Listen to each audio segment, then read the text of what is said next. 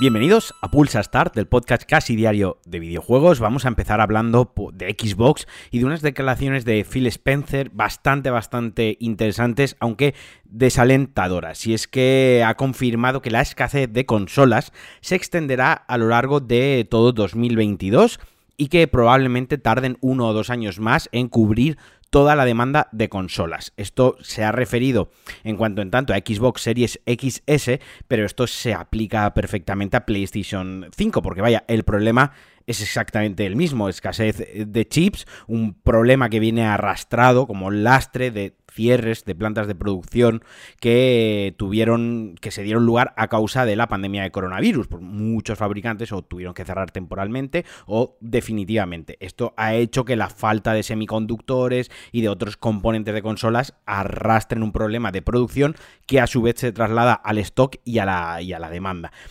pero que como comentan esto va mm, relativamente para largo. Es una putada porque muchísima gente todavía eh, no ha podido conseguir consola de nueva generación. Sí que es verdad que si estáis relativamente al loro, eh, puedes pillar algo muy rápido, pero tienes que estar todos los días casi que, estar encima, encima de ello y es más fácil pillar una Xbox que una PlayStation 5, pero vaya, es una pena que no todo el mundo pueda tenerla cuando quiere y que en pleno 2021 en lanzamientos de consolas que ya son cosas muy importantes y a escala mundial que le interesan a muchísima gente, ya no es de nicho, pues haya este tipo de problemas, pero vaya, que en uno o dos años debería estar resuelto, aunque creo que para dentro de dos años quizás quizás ya exista hasta una revisión de las eh, consolas. Pero bueno, y no dejamos Xbox, no dejamos Microsoft, porque Todd Howard, el productor ejecutivo de Bethesda, en la presentación de Xbox del Tokyo Game Show que ha tenido lugar estos días, habló de un poquitín más de información de Starfield, el próximo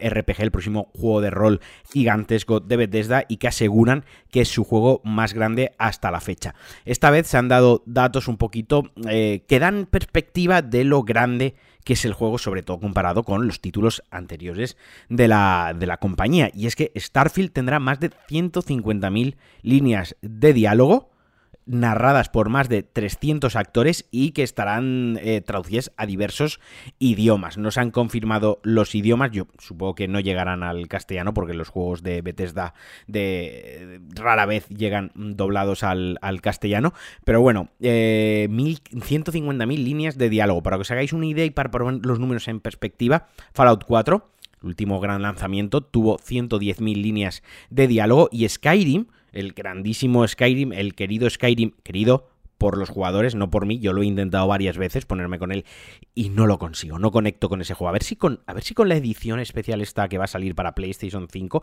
mira que, puedo jugarlo en el, Mirad que puedo jugarlo en el PC con un montón de mods, o sea, en plan que reviente el PC a mods, pero creo que o, o lo juego en una consola, en un sofá, tranquilamente de chilling, explorando y tal, o jamás voy a conectar el juego. Pero bueno, Skyrim, 60.000 líneas de diálogo. O sea, que, podemos augurar que Starfield va a ser mínimo tres veces más grande eh, que Skyrim, ¿no? Yo le tengo muchísimas ganas, ya sabéis, se lanzará el 11 de noviembre de 2022 y estará en el Game Pass, también en Xcloud y también, pues bueno, lo podréis comprar para consola físico y también se podrá jugar en mm, PC.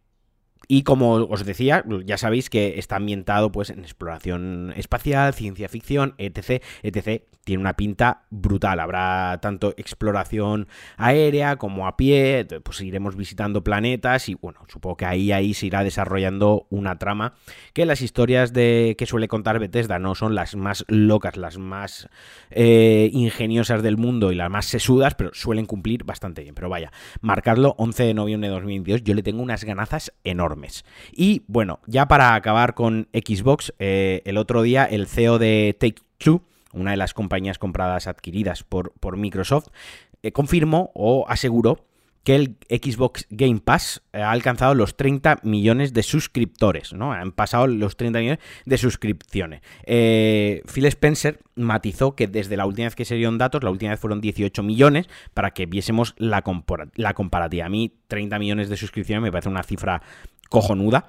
Eh, viendo cómo está creciendo el Xbox Game Pass, que no, eh, que no se ha estancado, digamos que no tuvo un arranque poniendo unos títulos muy guapos y prometiendo mucho y estancándose, sino que cada vez va más a más. Y bueno, la última incorporación así relativamente importante que vamos a tener en este Game Pass, aunque no es un juego sobresaliente, es un juego que está lejos de lo que deseábamos, sí que es verdad que, oye, pues es un buen añadido y que incluso será bueno para darle un punch, para revitalizar el juego, y es que llegará el Marvel's Avengers, este mm, juego de los Avengers desarrollado por Crystal Dynamics y Square Enix, que se quedó pachipachá, ¿no?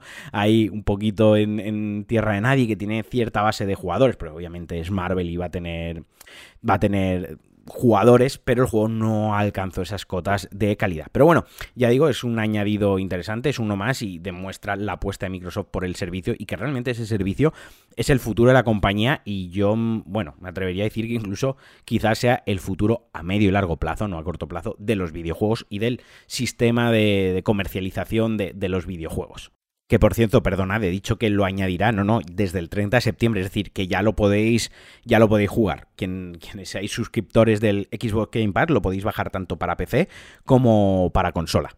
Y ahora de Xbox nos vamos a Steam y es que en los últimos días hubo ciertos rumores de que Steam, con la llegada de Steam Deck y bueno, todos los cambios que va a tener la compañía, la, plataforma, etc., etc., ya no iba a dejar acceder a versiones antiguas de los juegos. Os, os pongo en situación, Steam tú cuando instalas un juego en Steam y hay una actualización, pues lo normal es que lo actualices y juegues a la última versión del juego. Pero si quieres, si lo deseas, puedes irte a las versiones anteriores del juego. Y ahora diréis, ¿quién, ¿quién cojones quiere jugar una versión anterior del juego? Pues bueno, esto para los modders, para la comunidad de modders es muy útil porque igual cuando hay una actualización, pues eh, todo el trabajo que habían hecho lo habían perdido o ya no podían toquetear, por así decirlo, de manera coloquial, partes del juego y también para los speedrunners porque se aprende, cuando hacen un speedrun al final se aprende en el juego de memoria eh, píxel por píxel donde hay un glitch donde se puede aprovechar y a lo mejor en una actualización entre comillas, rompen el speedrun, se lo tienen que aprender de nuevo o directamente no es viable. Así que, mm, bueno, y luego aparte está el tema de quien quiera jugar una versión anterior, por, porque patatas, ¿no? O sea, está bien que te permitan, que te permitan seleccionarlo. Así que Steam, eh, Valve ha confirmado de que mm, seguiremos pudiendo acceder a las versiones antiguas de los juegos, a las versiones anteriores, incluso después del lanzamiento de Steam Deck. Y me quedo un momentito más en PC, en la plataforma de, ordenadores gaming de sobremesa, para comentar el lanzamiento de New World, este MMO de Amazon, un MMO inspirado en fantasía medieval que ha sido un rotundo éxito hasta el nivel que los servidores, los servidores de Amazon, estamos hablando, han petado y había colas para acceder al juego. El juego se posicionó en, jugadores y en volumen de tráfico de jugadores en segundo lugar por detrás de, CSGO, o sea, es decir, estaba en lo top, top, top. O sea, eh, las colas llegaron a haber colas, llegó a haber colas de 20.000 usuarios y hubo un, pico de medio millón de jugadores. O sea, eh, yo quiero probarlo. No tenía ninguna expectación por el juego porque estoy viejo, estoy mayor, estoy desfasado para un MMO. No tengo tiempo, no tengo paciencia, no tengo ese, ese espíritu que se necesita. Pero mm, viendo el revuelo que ha ocasionado y las buenas cosas que estoy leyendo en mi tele de Twitter, donde tengo gente en la que, la que su criterio eh, significa mucho para mí, eh, creo que le voy a dar una oportunidad. A ver cuando pueda lo, pillaré y lo probaré. Y ya para acabar el podcast voy a hablar de los juegos que ya se han confirmado que llegan al, Plus, al próximo mes de Plus, otro mes flojito. Para PlayStation 5 tenemos Hell Let Loose, que es un, un shooter en primera persona multijugador ambientado en la, en la Segunda Guerra Mundial, que se estrena en PlayStation 5, es decir, se lanza en PlayStation 5 y además eh, está en el PlayStation Plus, desarrollado por Black Mother Party y editado por Team 17. Jugaremos en la Segunda Guerra Mundial con partidas de hasta 100 jugadores. Y yo lo he probado en PC dentro de está muy, muy bien porque eh, roza esa parte de la simulación de ser simulador bélico, pero sin ser una cosa hardcoreta, agobiante, que te quite las ganas de jugar. Pero es complicado, ¿eh? Pero lo que mola es que hay 14 eh, unidades para elegir, o sea, 14 roles, como 14 equipaciones y puedes elegir muy bien qué, rol quieres jugar. Luego, aparte, también tenemos Mortal Kombat eh, X, eh, la versión de PlayStation 4 que, bueno, hasta ahora en PlayStation Plus estaba, estaba metido para los de PlayStation 5, pero bueno, ahora llega para PlayStation 4, y también el PGA Tour 2K21, el simulador de golf. Ya os digo, es un mes que no, es, no está mal, pero tampoco es para tirar cohetes, quiero decir, Mortal Kombat X ya está bastante trillado, ni siquiera es la versión XL.